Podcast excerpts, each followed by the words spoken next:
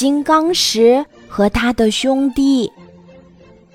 金刚石长得漂亮，他走起路来非常得意，从不把别人放在眼里。梅和石墨正在一起玩呢，见金刚石走过，就拉着他，开心地说：“咱们三兄弟一起玩好吗？”金刚石。瞧不起的看了一眼梅和石墨，不开心地说：“我光彩夺目，你们黑不溜秋的，谁和你们是兄弟呀？”梅解释说：“我们虽然外貌不相同，但确确实实是兄弟呀。”金刚石晃了晃亮闪闪的身子说：“我刚强，你们都那么柔弱。”咱们性格也不同呀。石墨说：“我们不用争了，还是去问问万事通公公吧。”他们刷刷刷一溜小跑，来到了万事通公公面前。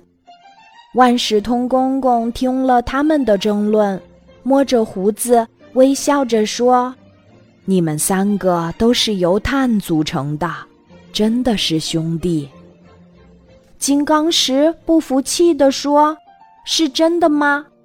万事通公公点点头：“你们三个还可以相互变化呢。”金刚石疑惑地问：“万事通公公，那为什么人们不把它们都变成金刚石呢？”万事通公公笑着说：“金刚石是很好的研磨材料和装饰品。”可是煤可以燃烧，石墨可以做铅笔等等，你们各有各的用处呀。金刚石这才恍然大悟，他不好意思地说：“真对不起，我真不该看不起你们，我们是好兄弟。”